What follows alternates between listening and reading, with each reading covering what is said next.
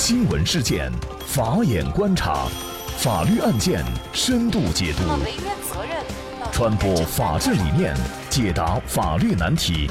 请听个案说法。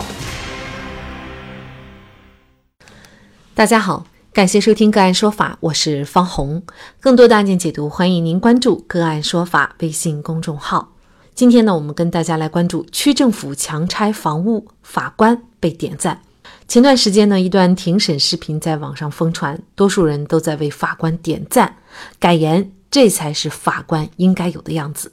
这位法官所审的案件呢，是二零一九年二月二十六号，最高法院第一巡回法庭第一法庭再审申请人滨州市北湖区人民政府诉被申请人原作权黄小泉房屋行政强拆两案。那确切的说呢，这并不是庭审的视频，而是庭前谈话。但是呢，这也进行了直播。那我们先一同来听一下当时的直播现场。因为这个事情来讲是要有人承担责任的。但是一个问题，因为他们双方有一个拆迁安置补的合同的，有合同也不能去拆人家房，他有什么权利拆人家房子呀？我们哪条法律规定，包括政府现在都没有权利去拆房子。你看一看法条写的，现在政府有权利拆房子吗？也要申请强制执行啊！一个公司签完一个合同，可以把人家一栋楼给拆了，还把人都连夜给赶出去了。那这个还是我们，这个我们说那老百姓还我们还有一个安全的这个这个环境和秩序，我们这法律在哪里啊？然后现在你们又认可说是他自己的行为，跟你们都无关。那么他这公司这么这样一个行为，我们现在都在打黑除恶，那我们现在有没有追究啊？我还想告诉你们，我们这个整个庭审直都是直播的，我讲的每句话我可以负责任的，所以我一直在考虑这个问题。那么你们反复说瑞虹公司自己出了证明，说自己拆的，那他有没有承担责任？承承担不承担责任，我觉得跟这个案件没有关系。那怎么会没有关系呢？你们如果是其他当事人，他们可以这么讲，被申请人老百姓来讲的话，管好自己一亩三分地，管好自己家里事儿就可以了。政府是干嘛的？政府，你不是光来打这个官司，你们只代表这一个诉讼的代表人。你政府做的是全面的、整个的，我这一方整个区域的来讲，所有的事物都是在你的这个管辖范围之内的呀。那么，法官这席话的背景是这样的：黄小泉呢是湖南滨州南燕汽车厂的职工。那么，他在一九九八年五月十二号购买了位于滨州市北湖区的一套房子。一套一百零二平方米的房子，在二零零八年十月三十一号取得了房屋所有权证。这个房屋呢，属于房改房，建成年份是一九九三年补发的房产证。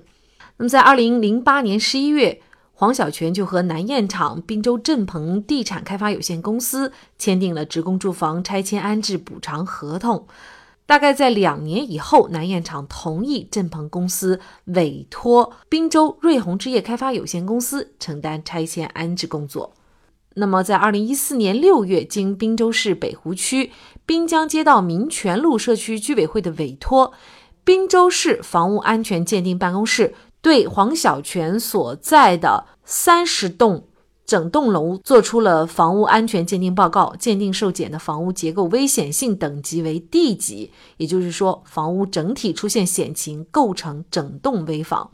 那二零一四年六月二十三号，北湖区政府就发布了关于对南燕厂家属区危房采取紧急避险的通告。那么对。该厂家属区共八栋危房实施停水停电、警戒隔离，对住户进行疏散撤离，同时在确保安全的情况下拆除危房。那么五天以后，北湖区政府作出批复，主要内容为。同意并委托滨江街道办组织实施，并对南燕厂家属区所有地级危房依法进行整体拆除。北湖区政府作出应对暴雨灾害拆除房屋的决定以后，没有报本级人大常委会备案。期间，涉案房屋被北湖区政府强制拆除。那么自己的房子被拆了，黄小泉呢就在二零一六年六月向原审法院提起了行政诉讼，请求确认北湖区政府强制拆除房屋的行为违法。同时，法院查明啊，黄小泉分配了安置房在位于滨州市的一个小区。二零一四年七月呢，黄小泉的妻子领取了二零一四年七月到二零一五年一月的过渡安置费三千六百块钱。被认定为危房的房子，是否在没有经过房主的同意的情况下就可以强制拆除？政府的行为一旦被确认违法以后，又该承担什么样的责任？嗯，就这相关一系列的法律问题呢，今天我们就邀请北京来硕律师事务所主任、拆迁专业律师李文谦律师和我们一起来聊一下。李律师您好，你好，方红。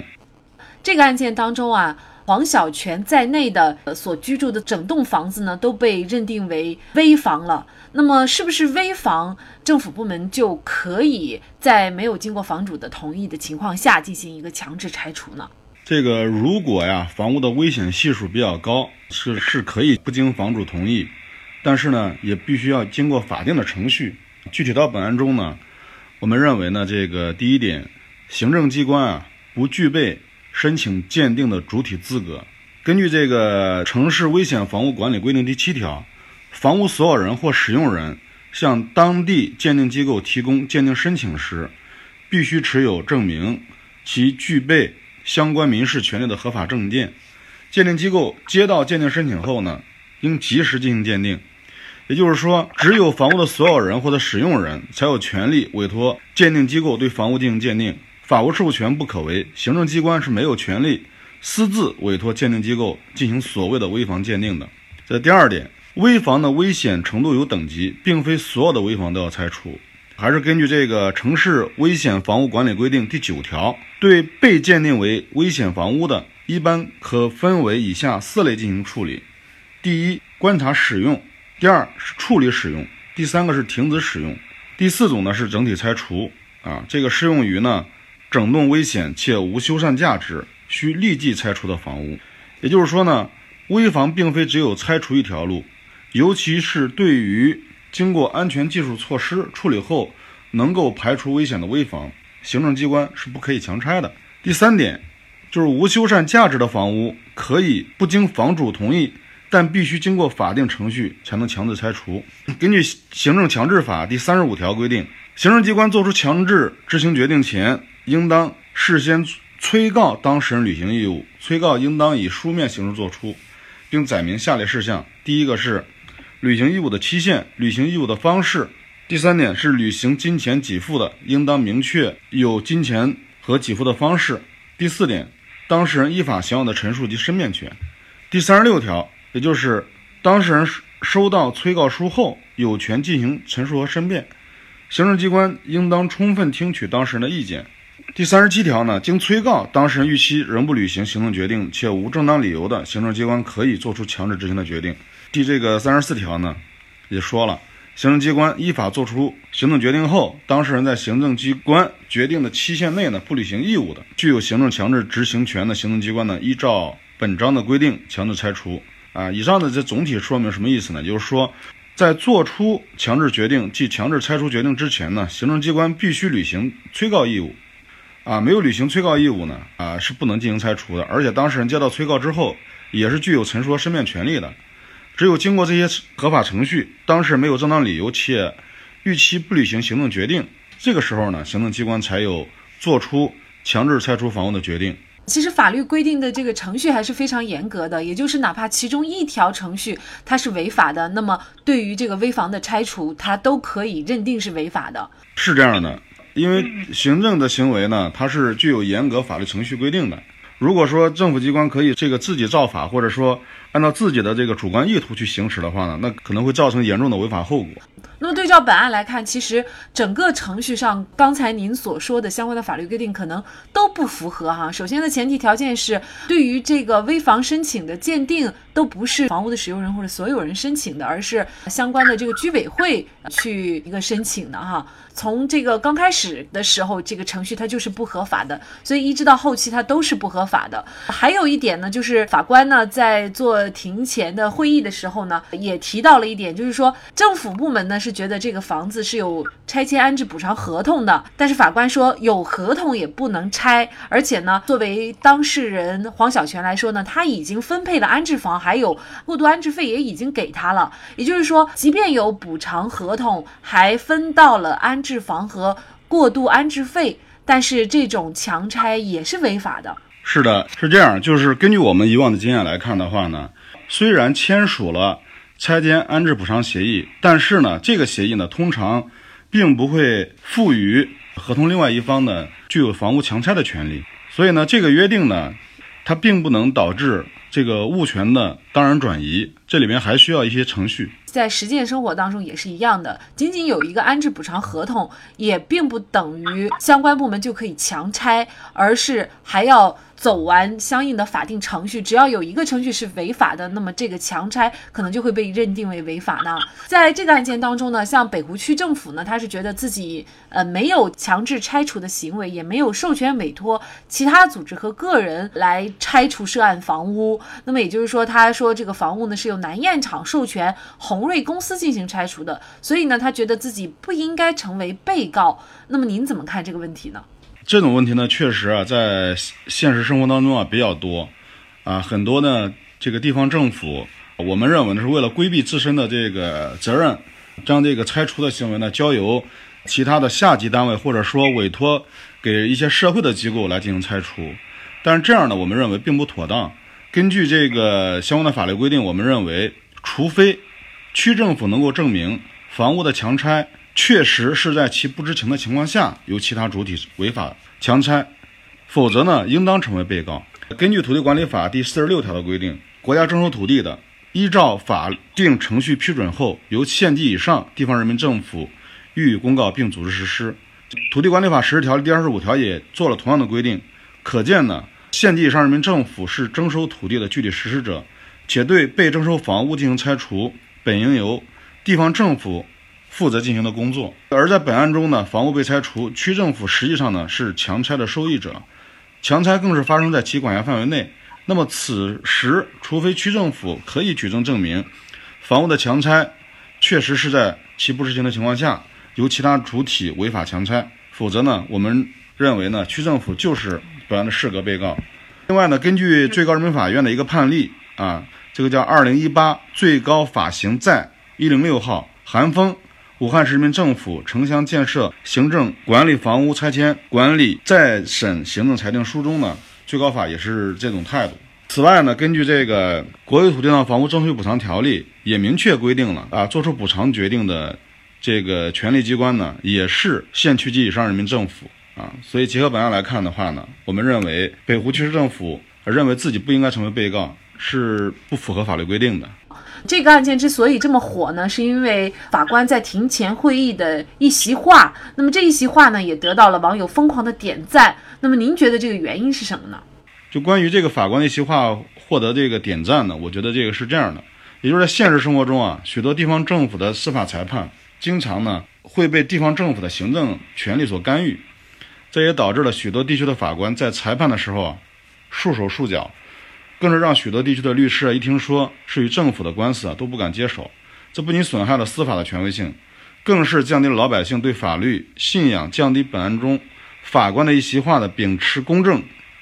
兼顾情理。不仅讲出了司法应有的权威性，更是通过自身展现了一个法官该有的样子。一个法官要在内心对法律有信仰，审理案件时呢，对行政机关和老百姓一视同仁，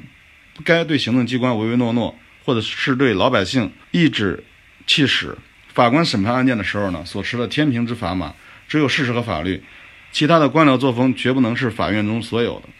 法官的一席话获取了广大网友的点赞和认可，不仅体现了大家对目前司法现状中行政权干预司法独立的不满，更体现了大家对司法的公正与独立早日在行政法领域的胜利。实现了盼望。现在呢，这个案件呢，其实在一二审的时候，这政府部门啊已经是败诉了。那么他又申请了一个再审。假设啊，再审的结果也是确认政府的强拆行为违法的话，那么政府最终要承担一个什么样的责任呢？呃，我们认为呢，在本案当中呢，呃，政府呢要承担行政赔偿的责任啊。这个根据国家赔偿法第四条的规定，第十六条的规定，说明了行政机关除了这个要承担赔偿责任之外呢，在被确认违法后。其中有故意或者重大过失的工作人员，或者委托的组织或者个人，还要承担部分或全部的赔偿费用。对相关责任人员呢，应当给予处分；触犯刑法呢，应当承担刑事责任。同时，根据本法第十四条，如果行政机关逾期不答复或者拒绝赔偿，赔偿请求人呢对赔偿的数额有异议的，那么赔偿请求人可以自期限届满之日，赔偿义务机关作出赔偿或者不予赔偿决定之日起三个月内向人民法院提起诉讼。那么，其实在我看整个视频的过程当中呢，法官的这一席话呢，也让我自己呢也油然而生一种感动。那我想呢，这种感动就在于法官说出了咱们老百姓的心声。因为有些时候我们维权难，难就难在投诉无门，难就难在一些政府相关部门不把我们的事儿当回事儿，不把我们的苦、我们的痛当回事儿。那这位法官就说的很好，他说。你们作为一个政府，地方上这么大的一件事儿，这不是小事儿，都四五年了，没有任何人启动追责，他有什么权利拆人家的房子？一个公司签完合同，可以把人家一栋楼给拆了吗？还把人连夜都赶出去，咱们老百姓还有一个安全居住的环境吗？其实呢，我想这一番话的言外之意也在于，当官不为民做主，不如回家卖红薯。其实，作为咱们老百姓，就是希望有能够体恤我们疾苦、倾听我们呼声、解决我们疑难、尊重并重视我们的官儿。应该说，作为解决纠纷最后一道防线的法院，有这样能够为民着想、以法律为准绳的法官，我们也就有看到公平和正义的希望。好，在这里再一次感谢北京来硕律师事务所主任拆迁专。拆迁专业律师李文谦律师，那也欢迎大家通过关注“个案说法”的微信公众号，具体的了解我们本期案件的图文资料以及往期的精彩案例点评。另外，您在生活工作当中遇到一些法律问题，都欢迎您通过添加幺五九七四八二七四六七幺五九七四八二七四六七这部电话号码的微信号向我们进行咨询和交流。给大家提供法律问题解答的都是我们节目邀请到的嘉宾了，他们都非常的资深、专业和负责任。感谢您的收听，我们下期节目再见。